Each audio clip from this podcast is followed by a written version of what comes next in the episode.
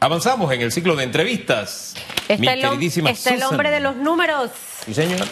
Que hoy está desde un balcón. ¿En serio? Espero que no le caiga el aguacero. Señor Argote. No he visto la foto, pero para ver. Oiga.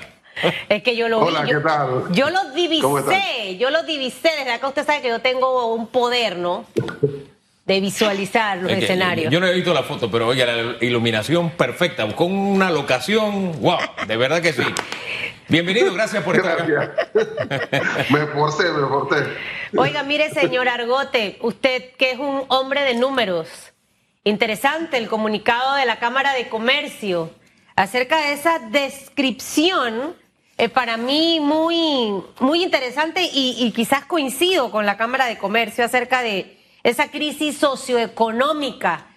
Eh, y los que tenemos negocios entendemos lo que está ocurriendo. Hay mucha gente que me escribe, esta semana me fue horrible, creo que vendí 100 dólares si acaso, y me están obviamente cobrando alquiler de local, tengo que pagar empleados y la gente está optando por tirar los guantes.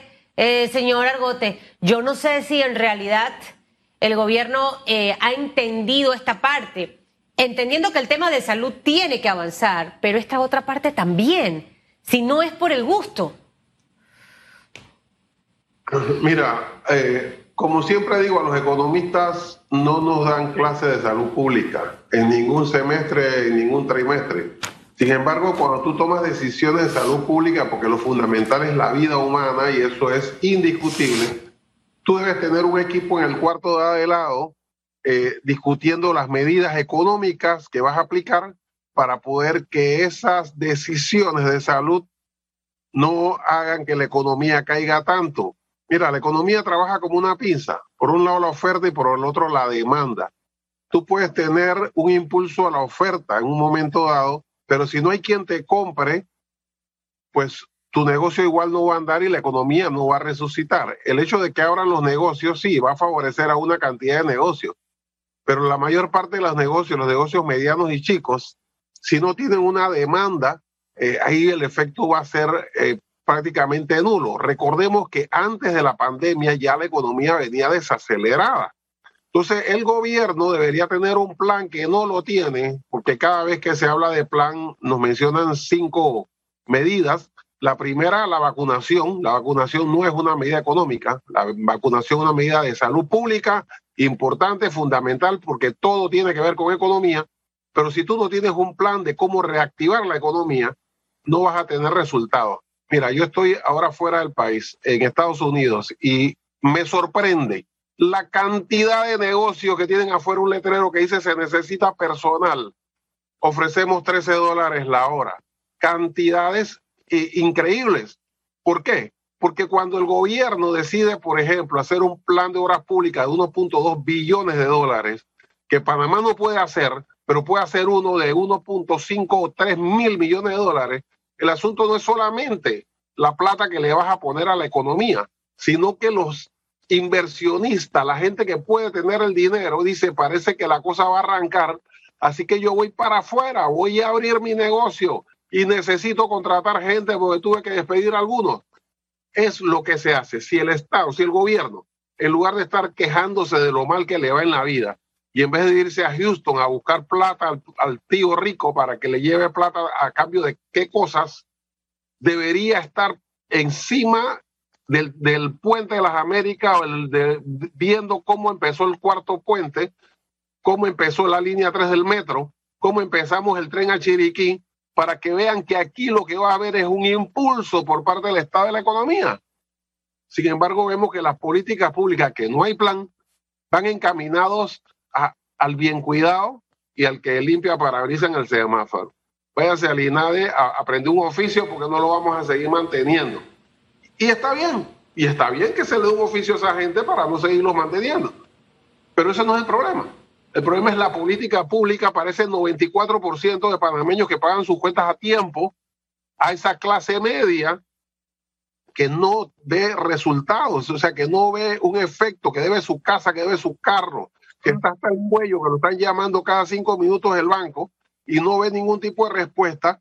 y el gobierno lo que le dice, oye, vete allá al INADE y, aprende un oficio. Oye, si yo soy abogado, yo soy ingeniero, yo soy economista, soy profesor universitario, yo soy eh, vendedor, eh, soy trabajador de, la construcción, soy un especialista en, en amarrar, eh, qué sé yo, varillas y cosas de esas, tirar piso. Yo soy un oficio, yo me he formado 20 años trabajando. Y ahora tú me dices que vaya a aprender un oficio de o que vaya a pintar o a cortar césped. Pues, el Estado debe tener una, eh, debe tener una política, debe tener un plan estratégico para poder tener la expectativa. Entonces se crea esa expectativa de que, mira, ya en los países eh, avanzados, en donde hay medidas, en donde se han tomado medidas, la economía está rebotando. Porque como se ha dicho, aquí hubo una guerra, pero en esta guerra no hubo bombas, no se destruyó la capacidad instalada, se destruyeron las fábricas. Entonces las fábricas se abren y lo único que falta es la gente. Empiezan a contratar gente y esa gente va, a, comprar zapatos, va a comprar camisas. Si tú le pones a un trabajador del Suntrax a trabajar, tú sabes lo que va a hacer ese fin de semana. Va a hacer una fiesta en su barrio, le va a comprar la gallina al vecino, se va a ir al chino a comprar la cerveza, va a hacer a, empezar a, poner la, plata en el barrio. No es un asesor que gana 7 mil dólares estando en su casa y va a acumular esa plata para irse a viajar de vacaciones a Europa. Ahora bien. Entonces, el gobierno debería tener un plan. Ese tema del plan, cada vez que se habla del plan, el gobierno cita sus cinco pilares, etcétera. Ya eso es como, no, no sé, siento que estamos como dando vueltas alrededor del, alrededor del trapiche ahí no salimos de eso, no, no salimos con la diferencia que en el trapiche no se está metiendo caña y no está saliendo jugo. Pero, ¿sabe qué? Otro de los argumentos que el gobierno siempre presenta es que diversos organismos, bueno, el presidente lo hizo en el mensaje, en el informe de la Nación hace unos días, eh, cómo los organismos internacionales, organizaciones prevén que aquí el crecimiento va a ser el más alto de Latinoamérica. El último, el de CEPAL, creo que era por arriba del 12%. Ahora, ya estamos a mitad de año. La actividad económica, porque ese crecimiento no es generación espontánea, arte de birli que no. Hay ciertas precondiciones. Entonces ya a estas alturas podemos mirar el horizonte y decir, oye, sí vamos a llegar a ese crecimiento. Ahí es donde quiero que usted nos diga, ¿se están dando las condiciones para alcanzar ese crecimiento? Absolutamente no. Eh, mira, las instituciones financieras internacionales eh, desarrollan eh, los números muy acuciosamente. Ellos no inventan números ni tienen ninguna presión política para, para hacerlo. Sin embargo, en octubre del año pasado, el Fondo Monetario Internacional y el Banco Mundial decían que la economía de Panamá iba a caer 9% y 8% respectivamente. Cayó más del doble. ¿Por qué? Porque ellos están calculando el efecto sobre el COVID. No pueden calcular el efecto sobre las malas decisiones a nivel económico de permitir la ruptura de lo que es la red social, la red económica, eh, debido a que el Estado no apoyó a las pequeñas y medianas empresas y mucho menos a la clase media ni a las personas que trabajan. Nos trató a todos como si fuéramos desempleados, como si fuera un fuego o si fuera una inundación, coge estos 100 dólares, coge estos 120 y luego resuelve con eso. Eso no es un plan económico. Mira, en este año, el índice mensual de actividad económica en el primer cuatrimestre, con respecto al año pasado, en donde ya había iniciado la pandemia en marzo, el primer cuatrimestre, enero, febrero, marzo y abril, el IMAE muestra una caída de 5.9% no un aumento, una caída. Entonces, el gobierno menciona los fondos monetarios internacionales, Banco Mundial, que se equivocaron el año pasado y piensan que este año no se van a equivocar. Si se equivocaron el año pasado, es muy probable que se equivoquen este año, porque la política económica del gobierno no ha cambiado. Entonces, si no, aún, aún aumentando, ellos van a decir, no es que la vacuna no funcionó tan rápido y por eso no es posible que nosotros que digamos eh, aumentemos la economía con respecto al año pasado dos dígitos pero si era posible. ¿Sabe por qué? Y eso es muy sencillo de calcular. Si, el, si la construcción, que representa el 20% de la economía, 18% la construcción normal y 2% la economía, la, la, construcción para fines propios, su propia casa, su propio eh, patio. 20%. Y cayó 50%. Ahí tienes 10% de la economía. Entonces, si esa, si esa construcción se recupera la mitad, ya tuviera 5. Entonces, el comercio que representa el 17-18% cayó 40%. Entonces, si hubiera recuperado la mitad, bueno, ya tienes 20, entonces ya tienes 9. Pero luego tienes la mina, que efectivamente sí va a crecer porque es una exportación que se da, ya tienes los dos dígitos. Simple como eso. Pero ¿sabe qué pasó? Que la construcción, cuando hablamos de construcción, incluimos la línea 3 del metro, incluimos lo que había empezado hacia, incluimos, pero eso no empezó. Al contrario, se dijo que el camino a las playas, en vez de ir a las playas, va de chorrera a chorrera. Entonces se redujo el Estado no a partió con la construcción y por supuesto no vamos a aumentar. Profesor, no empezó y no han empezado la mayoría de los anuncios que hizo el presidente de la República en el mes de enero, de importantes proyectos que alegraron el oído de muchos panameños. Conociendo usted los números y esperando que ojalá que no se equivoque eh, eh, el Banco Mundial con su pronóstico, eh, ¿a cuánto va a crecer nuestra economía en este año 2021? ¿Cuánto vamos a caer? ¿Y qué representa eso en la vida del que nos está escuchando y el que nos está viendo, ya sea que sea el empleador o sea, el que está ahorita mismo en busca de trabajo o ha sido suspendido o liquidado. ¿Eso cómo lo interpreta? Esas tres cositas.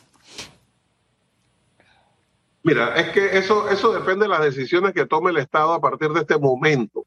Si el gobierno sigue con la misma política económica neoliberal, esperando que sea la mano invisible la que recupere la economía, esta economía no va a crecer más del 5%. Y no es que crezca, ¿eh? Lo que, ah, recuerda que nosotros caímos 20%. Lo que estamos es recuperando una parte de lo caído. Pero recuerde que este fue el sexto país que más cayó en el planeta y nadie se ha sentado a explicarnos por qué pasó. O sea, Costa Rica cayó 5.5, El Salvador cayó 8%. ¿Por qué? Porque nosotros tenemos un plan centralizado. Mira, si nosotros seguimos pasando una publicidad por todas las emisoras de televisión diciendo que la razón de nuestra caída fue porque pasaron dos huracanes. ¿Ustedes saben por qué hay tantos botes de lujo en el, ah, en, en el, eh, en el área del Causeway y en Sherman, allá en, en, en Colón? Porque aquí no es un área fuera de huracanes. Muchos de esos se vinieron cuando fueron los últimos huracanes del Caribe. Y aquí el gobierno está diciendo que aquí pasaron dos huracanes. Aquí no pasaron dos huracanes. Lo interrumpo. pasó por Centroamérica. Lo interrumpo. Centroamérica y tuvo efecto en Chiriquí. Lo interrumpo. Nos dijo que si la política neoliberal del gobierno se mantiene igual, el porcentaje va a ser el 5% y que no se trata de un crecimiento, sino de una recuperación. La caída de cuánto sería y eso cómo impacta la vida del panameño. Bueno, sí, con respecto a, un, a un año normal que fue eh, el año prepandemia, eso significa que la economía estaría alrededor de 15% por debajo de lo que fue antes de la pandemia, 15% menos, porque no va a recuperar 5%. Si eso es así como afecta, pues seguiremos con el desempleo que existe. Las empresas seguirán quebrando, las pequeñas y medianas empresas seguirán cayendo, la gente seguirá sin trabajo hasta el momento que nosotros tengamos una variación y veamos lo que está haciendo Estados Unidos, lo que está haciendo Alemania, lo que está haciendo Francia, lo que están haciendo los países desarrollados, que es el Estado impulsando la economía mediante infraestructura. Entonces, ¿por qué infraestructura? Porque eso es lo que sabemos hacer. O sea, aquí lo que tenemos son trabajadores especializados en construcción. Aquí lo que tenemos el crecimiento es debido a que tenemos obreros que saben ampliar canal, que han hecho eh, eh, eh, carreteras y por debajo de la tierra, o sea, edificios de 80 pisos. Entonces, esas son gente que ya tienen la formación. No podemos decir, cuando tú dices, no, pero vámonos para la industria, porque eso está agotado. O sea, tú me vas a decir que vas a agarrar un trabajador del Sundrax que tira piso y lo vas a poner a poner botones y hace basta. Porque esa es la industria que hay aquí, la industria de la, de la confección. Eso es absurdo. Tenemos que hacer lo que sabemos hacer. Tienes que abrir la licitación del, del, eh, del nuevo puerto que está al lado de, de Panamá Port, que no se hizo por presión de Panamá Port y porque aquí hasta eh, los sindicatos de, de periodistas andaban eh, haciendo campaña para que no hubiera competencia contra Panamá Port. Bueno, ese puerto hay que hacerlo. O sea, todo eso crea la posibilidad que la gente vea y entonces vendrá la, inversión extranjera y entonces vamos a crecer, porque este país tiene gran potencial de crecimiento, pero tienes que crear una atmósfera de que vamos hacia adelante y no para atrás. Y eso lo puede hacer el Estado si cambia la política. Si que seguimos en la misma, señores, vamos a seguir cayendo. La economía va a seguir cayendo y tú vas a seguir sin trabajo. Eso es así de, eh, de concreto y tú vas a perder tu empresa. Entonces tenemos que empezar ya a salir a trabajar con las condiciones que hay. Mira, yo no le echo la culpa a los, porque aquí se dice, no es que los gremios dijeron, mira, si tú eres, si un gerente de una de, las empresas me dice que la empresa está quebrando porque los trabajadores trabajan mal y la, la, la, cajera se lleva la plata, tienes que votar al gerente. No son los gremios, es la, el Estado el que tiene que tomar las decisiones y aplicar las medidas convenientes y ya medidas de convencimiento sobre todo y ganarse la población. La gente está dispuesta a trabajar, todo el mundo en este país quiere trabajar. Hay excepciones de gente que quiere que lo cargue, pero son los menos. Este no es un país que necesita subsidios, es un país que necesita trabajo y podemos hacerlo. Mira, este es uno de los tres países con más riqueza en Latinoamérica. Chile y Uruguay son los otros dos. Y ya ellos andan volando. Nosotros somos los únicos que nos hemos quedado atrasados. ¿Por qué? Por las malas decisiones en la política económica del Estado.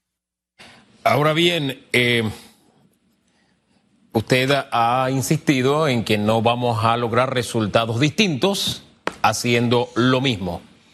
¿Usted ve en el, el, gobierno, los actuales administradores del Estado, alguna disposición a dar un giro, a cambiar, o lo que se viene es más de lo mismo? Mira, yo le he dicho, el modelo, eh, o sea, los pocos neoliberales que quedan en el mundo, la mayoría está en Panamá y casi todos están en el mes. O sea, si siguen, son, o sea, aquí se acostaron lo de la década del 80 y se levantaron esta mañana y piensan que no ha pasado nada. Cuando la economía a nivel mundial ha cambiado, toda la situación ha cambiado. Lo vemos en Estados Unidos, lo vemos en otros países, los países que están avanzando, hasta lo vemos hasta en El Salvador, con todas las locuras que hace eh, ese presidente, está empujando la economía, está creando una atmósfera, un ambiente de que esto va para adelante. Y entonces vienen los inversionistas. Pero si nosotros creamos ese ambiente, solamente nos quejamos y nos vamos a Houston a pedirle a un tío rico que nos solucione el problema. Eh, eh, al final, cuando ese tío rico te mande a vestirte de marinero y te ponga un sombrerito, y vas a decir, no me gusta decir yo estoy poniendo la plata, tú vas a hacer lo que yo diga. Entonces, ¿qué es lo que está pasando en este país con los puertos, con el gas, con el, la mina? O sea, no hay eh, un carácter firme, una decisión que diga detrás de mí hay una gente que no va a permitir que nos sigan eh, arrebatando nuestros recursos. Al, al final hay una debilidad. Mira, si este grupo que negoció los puertos hubiera negociado eh, los tratados, hubiera dicho, mira, sí, uno Varila lo firmó y él tenía autorización para firmar, aquí está todo. Por seguridad jurídica, que se queden los norteamericanos eternamente, porque no vamos a cambiar. Ahí está el tratado, no lo podemos cambiar. Eso es lo que hubieran dicho. O sea, no, que... o sea el carácter del, del, país es Profesor. pelear ¿Siente usted que este viaje del presidente a Houston eh, no traerá resultados positivos, escuchando lo que menciona? Y lo segundo, eh, ¿qué pudiéramos aplicar para ver esos letreros? Se necesitan trabajadores. No sé si 13 dólares la hora en Panamá, pero y ver las vitrinas de, gente que está instalándose en sus locales y que está llamando la gente a trabajar. Esas dos preguntas, la, gira a Houston, Texas, ¿tendrá resultados positivos? ¿Y qué hacer de lo que ha hecho Estados Unidos para tratar de ir por esa vía? Solamente eh, hay que ponerse en el lugar de un inversionista.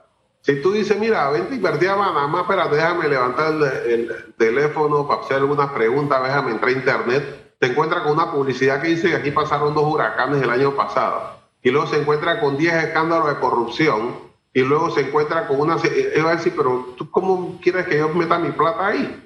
bueno, si la meto, pero ¿qué me vas a dar? Cinco años sin impuestos, diez años sin impuestos, ¿qué más?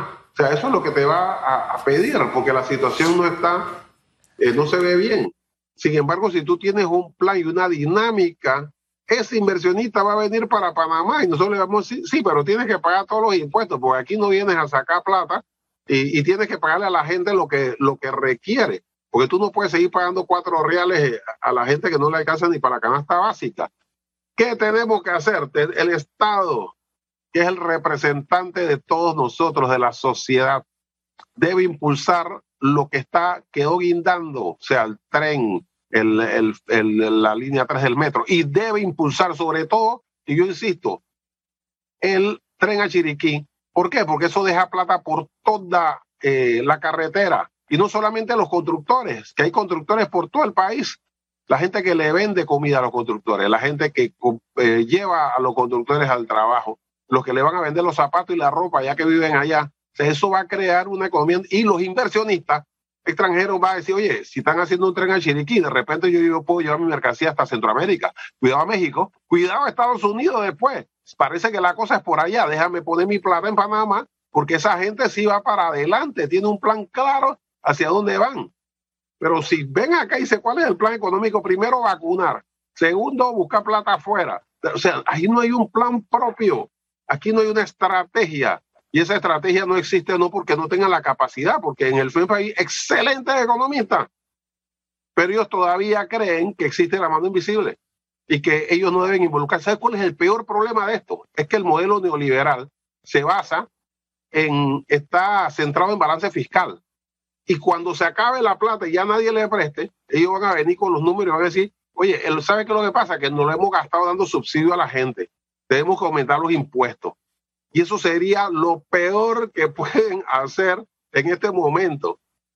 Aumentar impuestos a las empresas o a las personas, porque eso es más, eh, crea más recesión, crea más contracción económica. Entonces, es cierto, el que me dice, mira, tú hablas del modelo neoliberal, pero el modelo neoliberal dice que la planilla estatal debe ser reducida, es verdad, y tienen toda la razón. Esa es la parte que no cumplen, porque luego empiezan a pagarle a personas, porque son copartidarios, compadres y amigos, y ahí viene el problema de la corrupción. Entonces, sí, el modelo neoliberal dice que no debe haber eh, una planilla estatal abultada, y ellos hacen lo contrario. Pero en lo que es estrategia, ellos dicen que el Estado no debe meterse en la economía. Lo que va a pasar, pasa y no tienes nada que hacer para eso, simplemente balancear tu presupuesto. Y lo vas a balancear con deuda primero y luego aumentándole los impuestos a la gente. Y eso no sería, eso sería lo menos recomendable en una situación como esta. Reflexiones para iniciar esta semana. Gracias don Felipe, por conversar con Panamá a través de la radiografía. ¿En qué estado está usted? En Florida. Bueno, quiero ver esos letreros. Se necesita trabajador. Mándenos esos letreros, ¿ves? Tómele foto y mándelo. Eso hay que, eso hay que, eso hay que viralizarlo, porque cuando nosotros hablamos de los medios funcionando a pesar de la pandemia, no es hablar bien de nosotros, es tratar de decirles, sí se puede. ¿Usted se imagina que los medios hubiéramos dicho, las empresas hubieran dicho, cerramos y regresen cuando se vacunan? Porque la primera medida es vacunarse. Qué locura, ¿no? Bueno, entonces tampoco el país puede someterse a ese dictamen. Pero en fin, gracias, don Felipe, que tenga buen día. Chau, chau. Gracias.